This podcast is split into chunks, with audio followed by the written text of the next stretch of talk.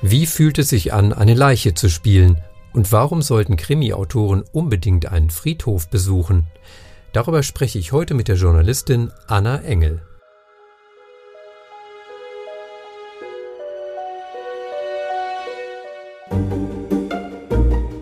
Mord in Franken. Ein infranken.de Podcast mit Bestsellerautor Jan Beinzen.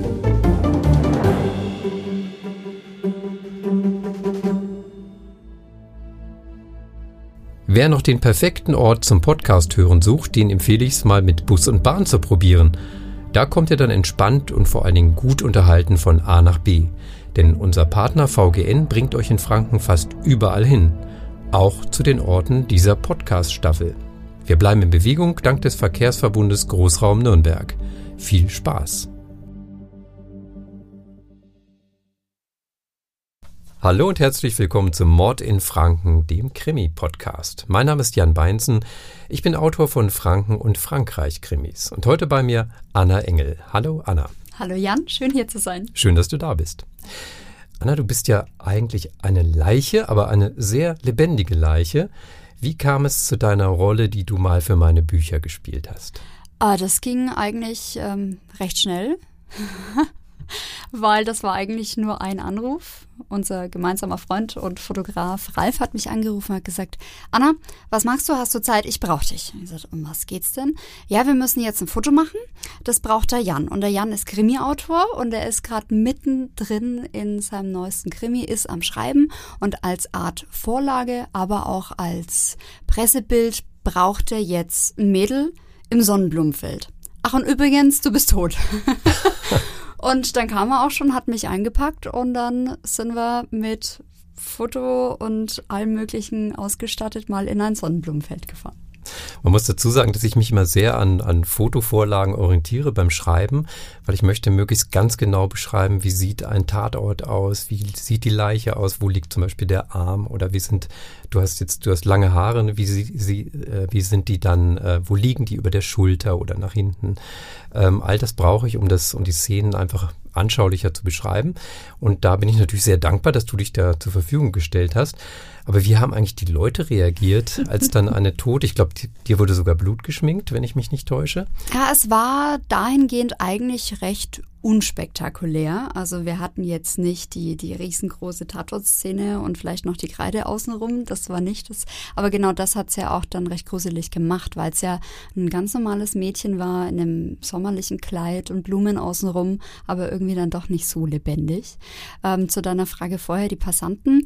Ja, da waren Gott sei Dank keine. Und ich glaube, dass das der Ralf auch entsprechend äh, sich zurechtgelegt hat. Also wir sind jetzt nicht zur Passanten Primetime am Sonntag Sonntagnachmittag, wenn alle einen Spaziergang machen, Richtung Sonnenblumenfeld los, sondern ich glaube, das war irgendwie so ein Dienstag oder Mittwochnachmittag und da war es recht ruhig. Und wahrscheinlich hat er sich schon gedacht, okay, also da ist dann so ein großer Typ mit äh, irgendeinem schweren Gegenstand in der Hand und da liegt ein Mädchen. Bevor er selbst als Mörder abgeführt wird, macht er das vielleicht ein bisschen heimlicher. Bisschen dezenter, ja, das Aber stimmt. ich hätte es mir sehr komisch vorgestellt, wenn jemand vorbeiläuft und das Ganze beobachtet. Typisch fränkisch hätten sich die Leute wahrscheinlich gedacht, keine Ahnung, was sie da machen, aber das wird schon passen, ne? Höchstwahrscheinlich schon. Ja, es kann auch anders ausgehen, nämlich beispielsweise für ein Fotoshooting für einen anderen Paul Fleming-Roman. Ähm, da hatten wir ein Fotoshooting im Lochgefängnis unter dem Nürnberger Rathaus. Das ist quasi der Folterkeller. Und auch da musste dann eine Leiche liegen und fotografiert werden. Und wir haben das extra so abgestimmt, eigentlich mit der Stadt, dass dann keine Führungen stattfinden. Haben alles aufgebaut, alles dekoriert. Leiche lag auf der Streckbank. Und prompt in dem Moment, wo wir das alles aufgebaut haben, kam eine Führung und die Leute waren dann doch, haben große Augen gemacht, waren sehr verwundert. Ich hoffe, ihr habt reagiert und habt gesagt, extra jetzt für die Führung die Gleich Werbung für das Buch gemacht. Oder für so. Den, für den neuesten Paul Fleming Krimi. Ja, um vielleicht mal ein bisschen mehr ähm, zu erfahren, wie das so, wie das so ist, was ich daraus mache aus so einem Foto, hören wir doch mal eine kleine Szene aus dem entsprechenden Buch. Das Buch hieß oder heißt Die Paten vom Knoblauchsland. Im Mittelpunkt steht Paul Fleming, das ist ein Fotograf und Hobbyermittler, der immer wieder ja in neue Kriminalfälle hineinstolpert. So auch in diesem Fall wo eben die Leiche am Sonnenblumenfeld gefunden wird. Frieda Bruns lag am Rande eines Sonnenblumenfeldes, nicht weit entfernt von einem der großen Gewächshäuser, die in den letzten Jahren wie Pilze aus dem Boden geschossen waren. Es war ein Bild, das im ersten Moment nichts Erschreckendes oder Abstoßendes an sich hatte. Paul nahm zunächst die kräftigen Farben wahr, das Gelb der Blumen, das Grün der Stiele und Blätter, das Braun des Humusbodens. Satte, leuchtende Farben überstrahlt vom grellen Licht der Sonne.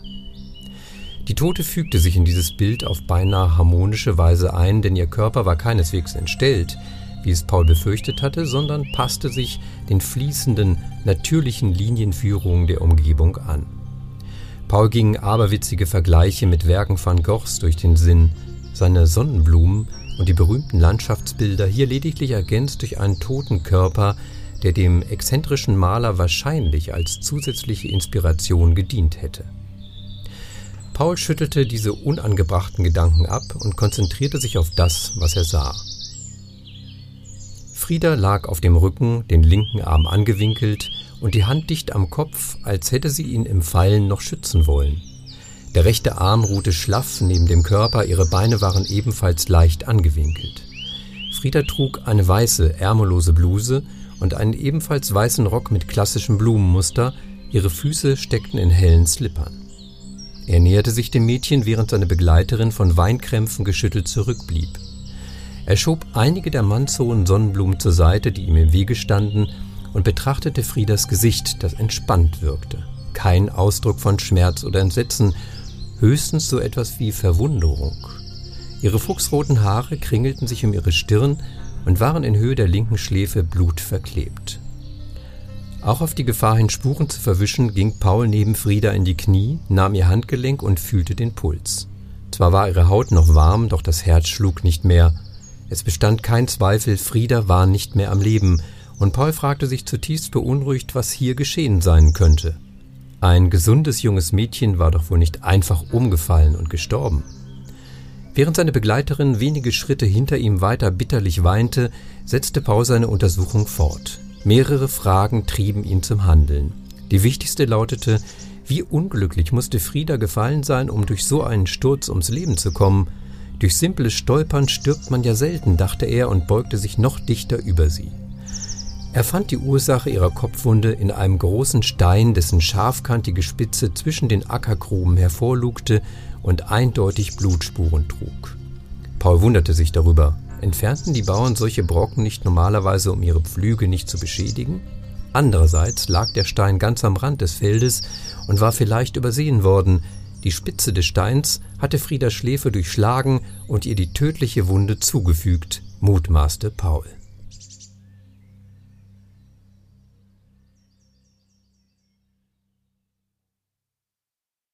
Soweit die Szene aus Die Paten vom Knobelausland in dem du netterweise geholfen hast. Aber du durftest glücklicherweise nicht nur Leichen spielen, sondern hattest auch durchaus lebendige Rollen. Definitiv. Wir haben ja in der Vergangenheit einiges gemacht. Wir haben jetzt auch schon uns eine Zeit lang nicht mehr gesehen. Umso schöner, dass wir heute ja, das freut mich auch für, äh, für, diese Gelegenheit jetzt hier sind. Ja, also erstmal noch zu der Szene vorher. Ich habe ja dann das Buch selber gelesen und ich fand das schon cool. Also zum einen läuft ja dann das, was man selber so auf einem Foto dann zusammengestellt hat, abfotografiert hat, die Szene, die man da geschaffen hat, läuft ja dann beim Lesen so vom inneren Auge ab.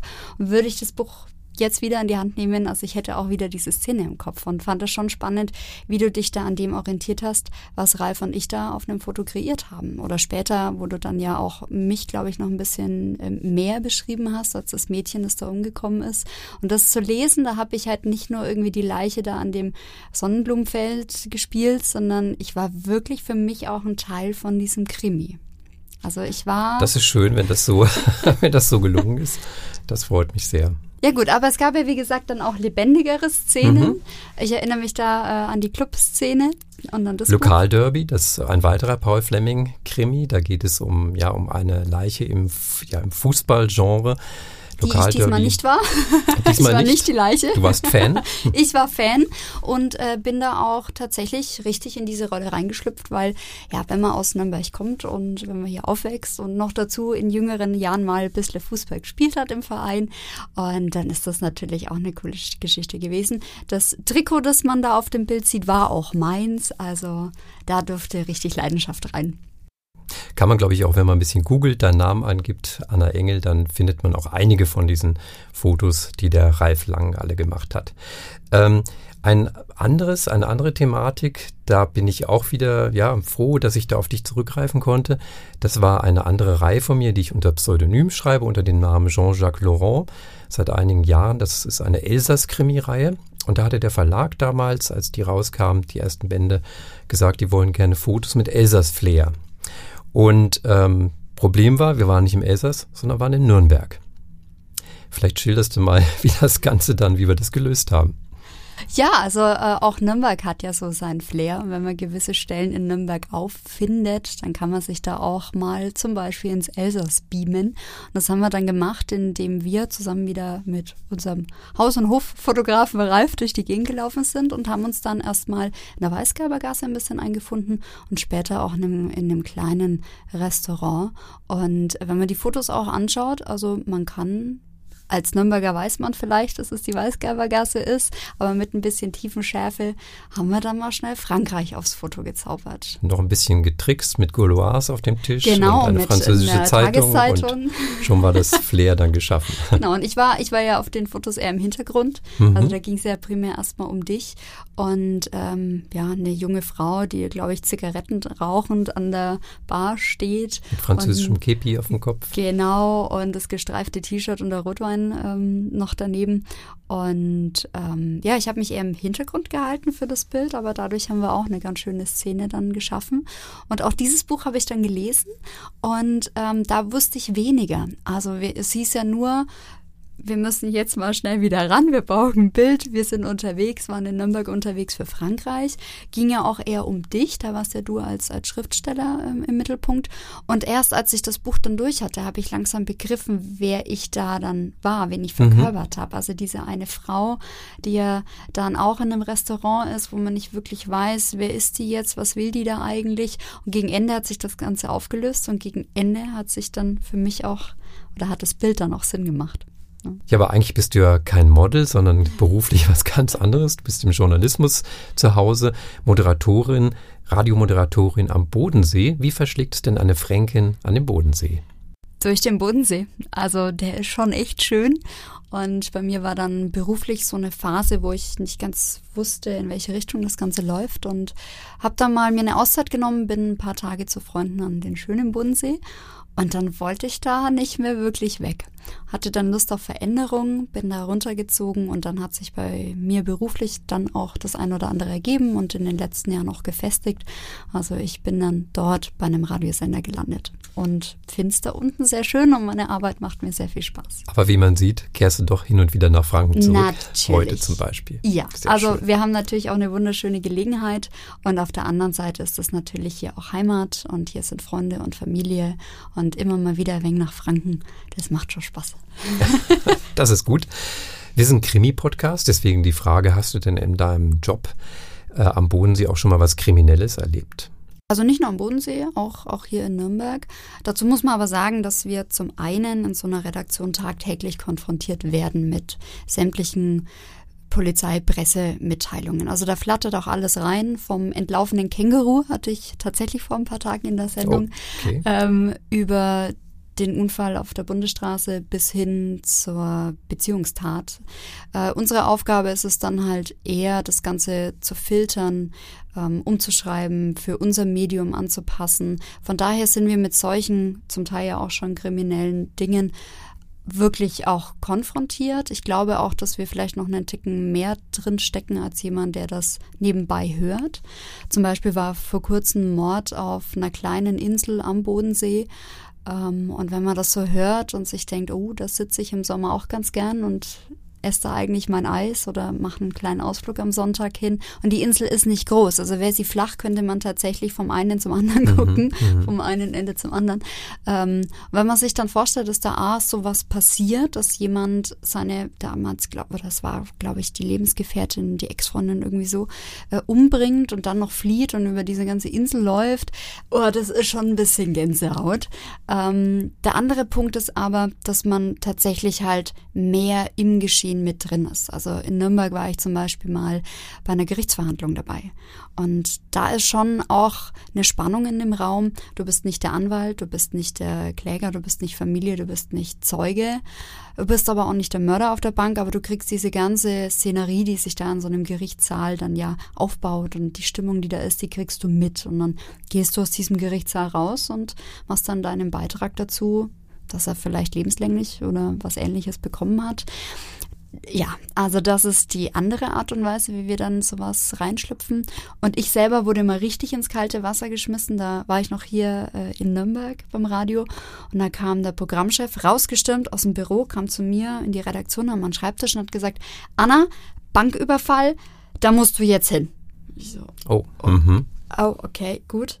Und dann war nur, ich habe dir schon das Auto organisiert, hier ist der Schlüssel, irgendwo auf die Schnelle von der Eventabteilung gibt man ein Auto her. Hier ist der Schlüssel, da ist das Mikrofon. Los, jetzt. Keine Zeit da großartig, keine Zeit gehabt, da großartig drüber nachzudenken, sondern dann musste halt los. Und bin ich da hingefahren und wenn man da so in diesen, ist ja auch dann in dem Sinne Tatort, wenn du da so hinfährst, ist das schon auch ein bisschen komisch, weil du denkst, okay, da ist jetzt vor ein paar Minuten was passiert und da läuft vielleicht der Räuber noch irgendwo rum. Also es war jetzt keine Geiselnahme und, und, und die, die Scheine lagen jetzt auch nicht auf dem Boden, es war alles recht ruhig, aber trotzdem war ein Tatort. Und habe ich mit dem Polizeipressesprecher mich dann kurz unterhalten, der dann uns ein Statement gegeben hat, was da genau passiert ist, was an Kohle fehlt und vor allem, wie dieser Räuber ausschaut. Also, dass der jetzt hier frei rumläuft und der hat so einen Hoodie an und ist so groß und hat eine Brille oder sonst irgendwas. Und mit den Infos habe ich mich gleich ins Auto gesetzt, habe bei meinem Radiokollegen angerufen, der Sendung hatte, habe ihm die Infos gleich durchgegeben in die Sendung und war dann schon wieder auf dem Rückweg. Da ist man dann schon hautnah dabei. Da ist man hautnah dabei. Ja, aber äh, ich finde es recht ungewohnt, hier zu sitzen und ständig Fragen gestellt zu bekommen, weil das ist eigentlich nicht so das, was ich gewohnt bin. Normalerweise stelle ich immer die Fragen. Du bist es umgekehrt gewohnt, gell? ja, ich bin es umgekehrt gewohnt. Und wenn du Lust hast, würde ich sagen, drehen wir doch mal den Spieß um. Dann machen wir mal die andere Richtung. Alles klar, okay. Gut, also von daher, ich schlüpfe jetzt wieder raus aus der Leiche rein in mein ja, mehr berufliches Umfeld und habe dann auch so ein paar Fragen an dich. Was man ja kaum hört, ist ja, dass du gar nicht aus Franken kommst. und da muss man sich schon die Frage stellen, wie kommt es denn, dass jemand, der gar nicht hier aufgewachsen ist, kein Franke ist, dann aber Franken-Grimmis schreibt? Ja, das ist äh, im ersten Moment glaubt man das vielleicht nicht und ich erlebe es tatsächlich auch immer wieder auf Lesungen, dass dann ähm, ja eine Leserin oder ein Leser danach auf mich zukommt und sagt, Sie sprechen ja gar kein Fränkisch. Jetzt bin ich aber irgendwie schon zumindest verblüfft. Und weil sich die Leute offenbar, obwohl ich ja in, in Hochdeutsch schreibe, trotzdem immer den fränkischen Dialekt dazu denken. Ein wenig feiern, ein wenig genau, gell? ganz genau. Und insofern sind sie dann manchmal dann doch überrascht, wenn sie dann mich dann reden hören. Ja, ich bin Norddeutscher, zwar seit Anfang der 90er Jahre hier, aber eben kein Franke und ähm, werde wahrscheinlich auch nie wirklich fränkeln können, weil wenn, dann wird es künstlich klingen. Ist, denke ich, aber auch okay. Dass ich Frankenkrimi schreibe, liegt daran, dass ich ursprünglich auch aus dem journalistischen Bereich komme, viele Jahre für die Abendzeitung in Nürnberg gearbeitet habe, unter anderem und ähm, ja, da sehr viel von Nürnberg und Umgebung von Franken kennengelernt habe. Ich habe das richtig auf, aufgesogen und fand es immer ein bisschen schade, das in so winzig kleine äh, Zeitungsartikel packen zu müssen. Hatte immer das Bedürfnis, ein bisschen mehr über Franken und seine Geschichte zu schreiben. Und da ist die Idee quasi geboren worden, daraus mal einen Roman zu machen. Ähm, da den auch wer kaufen sollte, habe ich dann das Krimi-Format gewählt und quasi meine Frankengeschichten mit einem Kriminalfall verbunden. Bei dem Paul Fleming geht es ja auch immer ein bisschen um Geschichte, also jeder Fall ist auch ein bisschen tatsächlich mit der Historie der Gegend verwoben.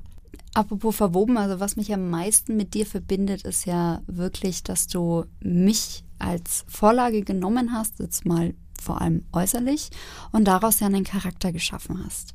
Also wie erschaffst du denn allgemein deine Charaktere für die Krimis und welche Rolle spielen denn dann echte Personen oder Bilder von mir in dem Fall? Also ja, wie spielt da eine Vorlage für dich eine Rolle? Also es spielt eine sehr große Rolle. Zum einen, wie gesagt, dass ähm, ja ich bin ein sehr optischer Mensch, also ich muss vieles vor Augen haben. Das kann man natürlich, ähm, wenn man einen Fall zum Beispiel in Bamberg spielen lässt, kann man sich hier umschauen, ähm, Eindrücke aufnehmen, vielleicht auch noch ein paar Fotos machen. Bei den Frankreich-Krimis schon schwieriger, da muss man immer erst einen Urlaub draus machen, um dann genug Zeit zu haben, blöd. um dort zu recherchieren. ja, ganz blöd. Eine Woche Elsass, wie anstrengend. Ja, also echt. ähm, und bei Personen ist es aber genau das Gleiche. Also zum Beispiel die Hauptdarsteller von der Paul Fleming-Reihe, das sind vielleicht fünf an der Zahl. Das sind welche, die immer wieder seit 16 Bänden immer wieder vorkommen. Und für die gibt es ein lebendiges Vorbild. In dem Fall auch optisch, aber in dem Fall dann auch vom Charakter her, weil das sind alles welche aus meinem Bekanntenkreis. Die wissen das, sind vorgewarnt. Ich habe ihnen einen anderen Namen gegeben, einen anderen Job gegeben, aber ansonsten sind das tatsächlich diese Menschen, die ich kenne und von denen ich auch so die Weiterentwicklung erlebe. So, so ein profanes Beispiel mal, da gibt es den Pfarrer von St. Sebald, nicht den echten. Und das Vorbild dafür hat mich neulich mal angesprochen, meinte, ja, fällt dir was auf an mir? Und ich sage, eigentlich nicht. Hat er gesagt, ja, ich habe den Schnauzer abgenommen meine ich, stimmt. Und genau diesen Dialog, der findet sich dann auch in einem der Bücher wieder. Mhm. Ist es denn dann für dich ein Stück weit leichter, mit diesen Figuren zu arbeiten, weil sie eben einer realen Person ähnliches sind? Oder ist es für dich einfach dieses, ähm, eine Figur auf deine Seiten mit reinarbeiten? Es ist schon leichter. Es fällt mir leichter, weil ich zum Beispiel auch bei Dialogen also ich weiß ja, worauf der Krimi hinauslaufen soll, aber ich weiß noch nicht genau den Verlauf eines Dialogs. Und so kann ich dann mir vorstellen, wie würde die und die Person reagieren, zum Beispiel in einer Konfrontation oder in, wenn, sie, wenn sie verschiedener Meinung sind, ähm, wie würde diese Person dann reagieren. Manchmal mache ich das tatsächlich auch so, dass ich dann den oder diejenige kurz anmaile und schreibe hier, ich habe hier diese, diese Szene, die ist da zugespitzt. Wie würdest du denn reagieren, wenn man dir das und das an den Kopf wirft? Mhm. Und dann arbeite ich teilweise auch dann diesen, diesen Mail-Kontakt dann äh, in das Buch ein. Eine Form der Recherche sozusagen. Genau. Ja, finde ich schön, weil dadurch wird das Ganze halt wirklich sehr lebendig. Ne? Also da ist ja tatsächliches Leben dann zwischen den Richtig, genau. Seiten. Ähm, aber nicht nur Vorlagen nutzt du, du stellst dir auch Szenen nach. Also zu vor allem Mordszenen. Und ja. inwieweit ist das wichtig für dich? Das ist, also es ist sehr, sehr wichtig, weil, ähm, also die Örtlichkeiten sind für mich schon mal wichtig, weil ich gehe bei der, wenn ich einen neuen Krimi entwickle, dann äh, gehe ich ganz viel von der Lokalität aus. Zum Beispiel bei dem äh, Krimi Die Tote im Volksbad, ein Nürnberger Krimi, der im Nürnberger Volksbad, das ist eine alte Jugendstil, äh, Jugendstilperle, die seit vielen Jahren brach liegt, jetzt saniert werden soll. Und äh, da bin ich wirklich von dieser Örtlichkeit drauf gekommen und habe erst dann, als wir dann da drin waren und auch da wieder eine Leiche abgelegt haben, diesmal dann aber tatsächlich damit Polizeimarkierungen und Patronenhülsen daneben, Flatterband und allem, was dazugehört, ähm, erst da habe ich dann quasi mir die entsprechende Szene dann ausgedacht. Also viel geht von den Örtlichkeiten aus und was mir die Orte sagen. Anderes Beispiel ist ähm, Tod im Tiergarten, wieder ein Nürnberg-Krimi. Ähm, auch da wusste ich, er soll dort spielen aber ich wusste noch nicht, wo was passiert. Und dann bin ich mit einem Mitarbeiter des Tiergartens so lange rumgegangen, bis wir dann uns schließlich fürs Löwengehege entschieden haben und dort dann, ja. Erdmännchen haben nicht gereicht, das mussten Erdmännchen hat nicht gereicht und dort haben wir dann auch keine Leiche reingelegt, das wäre dann doch oh. vielleicht zu gefährlich gewesen. Ja, ein bisschen Berufsrisiko. Es sei denn, du hättest dich freiwillig gemeldet. Ja, wahrscheinlich hätte ich sogar ja gesagt. Der Ort lässt die Mordszene entstehen und wie kommst du zu dem Ort? Das gibt auch da verschiedene Anlässe. Oftmals sind es mittlerweile tatsächlich Hinweise von Leserinnen und Lesern, die mir sagen, das und das wäre doch eine coole Location. Zum Beispiel ist mir eine, eine Standesbeamtin hat mich angesprochen, die ähm, auf der Nürnberger Kaiserburg, dort gibt es auch ein, eine Kapelle, wo standesamtliche Hochzeiten stattfinden. Und die ist dort tätig und meinte, das wäre so toll im Ambiente der Kaiserburg. Ich sollte da doch mal hinkommen und da könnte man auch mal einen Mord geschehen lassen. Und daraus ist dann tatsächlich, ich habe mich da, bin drauf eingegangen, habe mir das angeguckt, habe mich inspirieren lassen. Daraus ist der ähm, Paul Fleming-Krimi Die kopflose Braut entstanden. Spielt alles dann rund um diese Kapelle auf der Kaiserburg. Das ist wirklich oftmals so eine Inspiration aus der Leserschaft. Mhm. Und weitere Inspirationen? Wo holst du noch so deine Einfälle für die Morde her? Das kann auch auf einem Ausflug sein, zum Beispiel eine Kurzgeschichte. Äh, spielt in Bamberg in der Sandstraße. Es war tatsächlich so, das war einfach ein Bamberg-Ausflug, wo ich mich hier treiben lassen habe. Natürlich in der Sandstraße gelandet bin irgendwann. Und da ist dann die Idee gekommen zu einem kleinen Bierkrimi. Und ähm, solche Inspirationen, die fliegen mir dann einfach zu. Also Franken hat anscheinend viel Potenzial für Schauplätze. Jede Menge. Hm. Wen erschaffst du denn lieber, den Mörder oder das Opfer? Hm, beides eigentlich. Also das Opfer muss einem ja schon, wenn das Opfer nicht gleich am Anfang tot ist, dann muss es einem natürlich irgendwie auch schon ja dem Leser nahegebracht werden. Man muss eine gewisse Sympathie für das Opfer oder Empathie empfinden und das, das muss aufgebaut werden, das ist wichtig. Ähm, zum Beispiel, was, wo wir vorhin mit eingestiegen sind, bei der Toten im Knoblauchsland, hast du ja selber geschrieben, ich habe dich nicht nur als Leiche beschrieben, sondern später ist Paul Fleming in dem Wohnhaus von der, von der Toten, entdeckt dann da eine ganze Fotogalerie von ihr, guckt die Fotos an und versucht sich so ein bisschen in, in sie hineinzuversetzen, sie zu beschreiben und auch auf das Wesen äh, Rückschlüsse zu ziehen. Und ähm, das macht natürlich die Tote wieder lebendig, auch für den Leser und schafft eine tiefere ähm, Verbindung und macht das Ganze dramatischer. Also insofern ist das Opfer schon sehr wichtig in der Beschreibung. Sonst würde einem natürlich das Aufklären auch gar nicht so wichtig sein, wenn es irgendein x-beliebiger Unbekannter ist. Gleichzeitig natürlich auch der Täter, sehr, sehr wichtig. Am besten ist es natürlich, wenn der schon sehr früh oder die schon sehr früh im Buch auftaucht und völlig unverdächtig erscheint. Das ist dann die große Kunst, sage ich immer, dass dann, dass man den Leser so lange an der Nase herumführt, bis er am Schluss sehr überrascht ist, wer der eigentliche Schurke ist. Wie schreibst du denn Krimis? Schreibst du dir der Reihe nach oder schreibt man erst so ein bisschen den Mord und bastelt man dann vorne rein doch wieder, dass der, dass der Täter mal auftaucht? Also, oder schreibt man es linear? Wie machst du das? Also das ist sehr verschieden, je nach Autor. Ich kenne einen vierter Kollegen, der macht das, der schreibt einfach, der hat eine Idee und dann schreibt er darauf los und weiß nicht, wenn er anfängt, wo er irgendwann enden wird. Ich selber kann mir das nicht vorstellen, dazu bin ich, ähm, ich glaube, dann würde ich irgendwann den Faden verlieren. ich mache vorher einen genauen Plot, so nennt sich das. Und den stimme ich auch schon mit dem Verlag ab, dass der Verlag dann sagen kann, ja, passt, der Spannungsbogen stimmt, die Personen stimmen, die ganze Geschichte haut gut hin oder hier und da muss noch nachgebessert werden. Und dann schreibe ich meinen eigentlichen Roman. Also ich hangel mich da tatsächlich an so einer Art Drehbuch entlang. Mhm. Und wie wird man Krimi-Autor? Ja, das ist eigentlich, also zumindest kein Beruf, den man von der Pike auf erlernt. Das ist eher was, wo man, so was ich auch von den anderen Kolleginnen und Kollegen so höre, mehr hineinstolpert. Bei mir war es so, dass ich ursprünglich Drehbuchautor und Filmregisseur werden wollte. Damals, als ich dann von der Schule abging, gab es allerdings kaum Auswahl. Also sowas wie Autor konnte man gar nicht studieren. Und Filmhochschulen gab es mal gerade zwei. Und die haben jeweils nur eine Handvoll Leute pro Jahr aufgenommen. Zweimal habe ich mich beworben, zweimal nicht genommen worden. Und ich wollte aber nicht aufgeben, habe parallel Journalismus begonnen und weiter Drehbücher geschrieben. Da diese Drehbücher leider auch nicht verfilmt wurden, habe ich dann letztendlich aus einem dieser Drehbücher, was besonders viel Arbeit gemacht hat, dann meinen ersten Roman geschrieben. Später kam dann die Franken-Idee dazu, über die wir schon geredet haben. Und so bin ich dann quasi beim Krimi-Autor gelandet. Hättest du noch Tipps und Tricks, wie man Krimi-Autor werden kann, wenn man es dann auch möchte und in diese, in diese berufliche, diesen, diesen beruflichen Werdegang einschlagen möchte?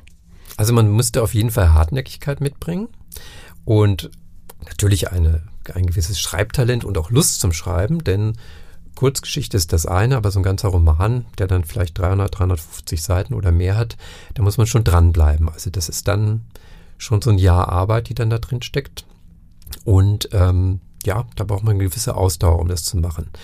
Ähm, für Neueinsteiger ist es generell aber ist ein anderer Weg mehr zu empfehlen, dass man sich nämlich eine gute Idee ausdenkt, diese davon eine Szene oder zwei Szenen zu Papier bringt und ein möglichst kurzes, aber knackiges Exposé dazu verfasst. Wenn man das dann hat, dann kann man sich erstmal auf die Suche begeben nach einem Verlag, ob der überhaupt Interesse hat. Und erst dann in den eigentlichen Roman einsteigen. Denn ähm, der andere Weg ist sehr ungewöhnlich. Also bei mir war es zwar der andere Weg, dass mein erstes Buch, ich habe mich vor meinem Bücherregal damals gestellt, habe alle Verlagsnamen da abgeschrieben, die Adressen rausgesucht und dann das Buch hingeschickt. Es ist genommen worden, aber mir wurde immer wieder gesagt, das ist die Ausnahme.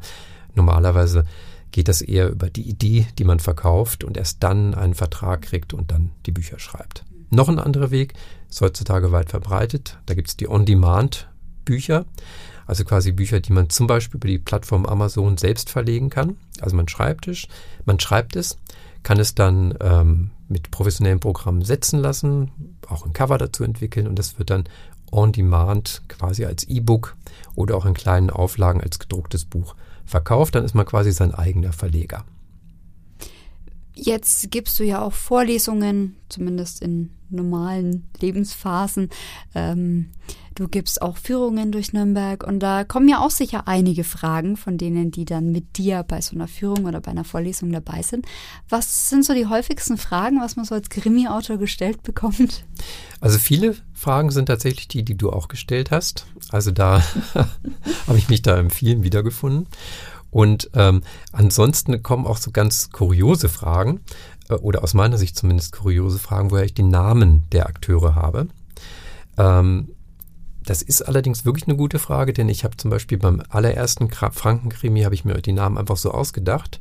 Und danach wurde mir gesagt, dass die Namen nicht fränkisch sind. Hatte ich nicht drauf geachtet, aber es stimmte. Dann habe ich mich erstmal damit befasst und es gibt tatsächlich typisch fränkische Namen und habe dann bei den Folgebänden darauf geachtet, dass ich die dann auch verwende. Gefunden habe ich die übrigens dann auf einem alten Friedhof, auf dem Johannesfriedhof in Nürnberg. Clever. Ich wusste, da sind eigentlich nur Nürnberger oder, oder ja, welche aus der Umgebung beerdigt und habe mir da dann von den Grabsteinen ganz viele Nachnamen abgeschrieben. Andere Möglichkeit war, das war bei ähm, Tod im Tiergarten, den wir vorhin schon erwähnt haben, da ist der Verlag auf die Idee gekommen, wäre doch witzig, ein paar Wortspiele zu machen und einige der Protagonisten haben so Tier- Bezeichnungen im Namen. Also zum Beispiel ja Frau Fuchs oder Herr Bärenreuter oder so ähnlich. Und da, das haben wir dann zusammen mit einem Radiosender, haben wir dann einen Aufruf gemacht, wer heißt ungewöhnlich, wer hat ein, ein Tierteil in seinem Namen und stellt sich freiwillig zur Verfügung für einen Krimi. Und da kamen dann so viele Einsendungen tatsächlich oder so viele Anrufe tatsächlich mit Interessenten, dass wir am Schluss auslosen mussten und haben dann zwei Personen, die dann sowohl Vor- als auch Nachnamen zur Verfügung gestellt haben, habe ich dann das Buch eingebaut. Die wurden dann zur Premiere, für, zur Buchpremiere eingeladen. Was macht denn für dich einen guten Krimi aus? Das ist wirklich eine gute Frage, weil ich lese natürlich viele Krimis, lese sie aber, glaube ich, nicht wie ein normaler Krimi-Leser, sondern ich schaue auch immer so ein bisschen, was macht die Konkurrenz, wo kann man noch was lernen oder was lässt man lieber bleiben. Also für mich selber, um das kurz zu fassen, also mich muss so ein Krimi wirklich packen und zwar möglichst schnell, weil wenn ich merke, ich habe 30 Seiten gelesen und bin noch nicht gepackt, dann fällt es mir schwer weiterzulesen. Ich mache es manchmal, weil ich weiß, das Buch ist sehr erfolgreich, also muss ich mal es zu Ende lesen, um zu gucken, warum. Aber eigentlich ist es so, dass ja, das ist auch wie wenn man eine, eine neue Serie im Fernsehen guckt oder einen Film guckt. Eigentlich muss man relativ schnell gepackt sein und dann weiß man, das ist mein Stil oder mein, ist nicht mein Stil. Ich persönlich mag gerne die sogenannten Cozy Krimis. Das sind die, die nicht ganz so blutig sind und nicht ganz so ähm, Psycho-Thriller sind. Ähm, das spiegelt sich dann auch in meinen Büchern wieder. Die, bei mir wird nicht nur gemordet und die, die Geschichte kennengelernt, sondern es wird auch immer ja, geschlemmt zum Beispiel oder die Landschaft genossen. Also ich gehe es da eher gemütlich an. Ähm, aber natürlich, wenn es einen guten Thriller gibt, dann, dann lese ich den auch. Und was ist so das Beste an deinem Beruf als Krimi-Autor und wo sind vielleicht auch die Herausforderungen? Herausforderungen sind, ähm, ja, dass man immer sieht, dass man, es gibt Trends, wie in, ja, wie in jeder Branche, und dass man sieht, dass man diesen Anschluss nicht verpasst. Zum Beispiel ist es so, dass ich jetzt eine neue Reihe starte, auch eine Frankenreihe, die so ein bisschen von dem aktuellen Trend zum True Crime äh, beeinflusst ist. Der erste Band aus der Reihe heißt ähm, Bärentod. Und da geht es darum, dass ähm, um einen tatsächlichen Fall, in dem im Nürnberger Tiergarten einige Eisbären erschossen werden mussten, nachdem jemand sie mutwillig befreit hat. Und das Ganze ist, diente als Vorlage, als Inspiration für eine fiktive Story, die ich drumherum gestrickt habe. Also das, dieser Aspekt True Crime mit einem fiktiven Krimi zu vermischen. Das ist eben die Herausforderung der neuen Zeiten. Auch von den, von Buchlängen. Da muss man auch teilweise dem, dem Trend entsprechen. Ähm, viele Leute sind jetzt gewohnt, dass sie auf Netflix zum Beispiel Serien konsumieren und in möglichst schneller Folge dann weitere Folgen haben wollen. Aber dafür müssen sie nicht so lang sein. Auch das ist ein Buchtrend, dass man nicht mehr die ganz fetten, dicken Wälzer macht, sondern lieber den Takt der Veröffentlichung er erhöht. All solche Sachen muss man mit dem Verlag dann abstimmen und selber gucken, ob man das bereit ist zu machen und zu tun. Ansonsten Vorteile, ja, da gibt es eigentlich unendlich viele Vorteile. Es macht total viel Spaß, auch nach so vielen Jahren noch. 1997 ist mein erstes Buch rausgekommen. Bist du wahrscheinlich gerade geboren worden. Äh, ja, und, ähm, danke. und ähm, aber es hat überhaupt nicht an Reiz verloren. Macht so viel Spaß wie am ersten Tag. Ist denn ein neuer Paul Fleming auch gerade in der Mache? Ich hätte auch Zeit als Leiche. Also. es gibt tatsächlich eine neue Idee. Mhm. Muss noch ein bisschen warten, ähm, wegen eben unter anderem wegen dieser True Crime-Reihe. Und, aber es gibt bestimmt wieder einen neuen Paul Fleming. Und ich merke mir das gerne vor mit dir als Leiche. Bin ich gespannt, ich bin bereit. ja? ja, dann Vielen Dank für das Gespräch. Mal etwas anders in, diesem, in dieser Podcast-Reihe, dass ich der Befragte war, du die Fragen gestellt hast. Hat mich sehr gefreut, dass du mal wieder hier im Frankenland gewesen bist, Anna. Und ich hoffe, dass wir uns das bis zum nächsten Wiedersehen nicht mehr so lange dauert. Vielen Dank für die Einladung. Vielen Dank für die Zeit jetzt mit dir. Hat mir auch sehr viel Spaß gemacht, die alten Themen und unsere Bilder mal wieder ein bisschen aufleben zu lassen. Und ja, sehr gerne bis zum nächsten Mal. Das war's für heute. Wenn ihr nichts verpassen wollt, folgt Mord in Franken jetzt auch auf Facebook. Das nächste Mal dabei Andreas Leopold Schad, bekannt als Kommissar Sebastian Fleischer aus dem Franken-Tatort. Wir reden mit ihm über seine ersten Erfolge in der Schauspielwelt, reden darüber, in welchen Szenen er sich dubeln lässt und über die Zukunft des Franken-Tatorts. Wir hören uns.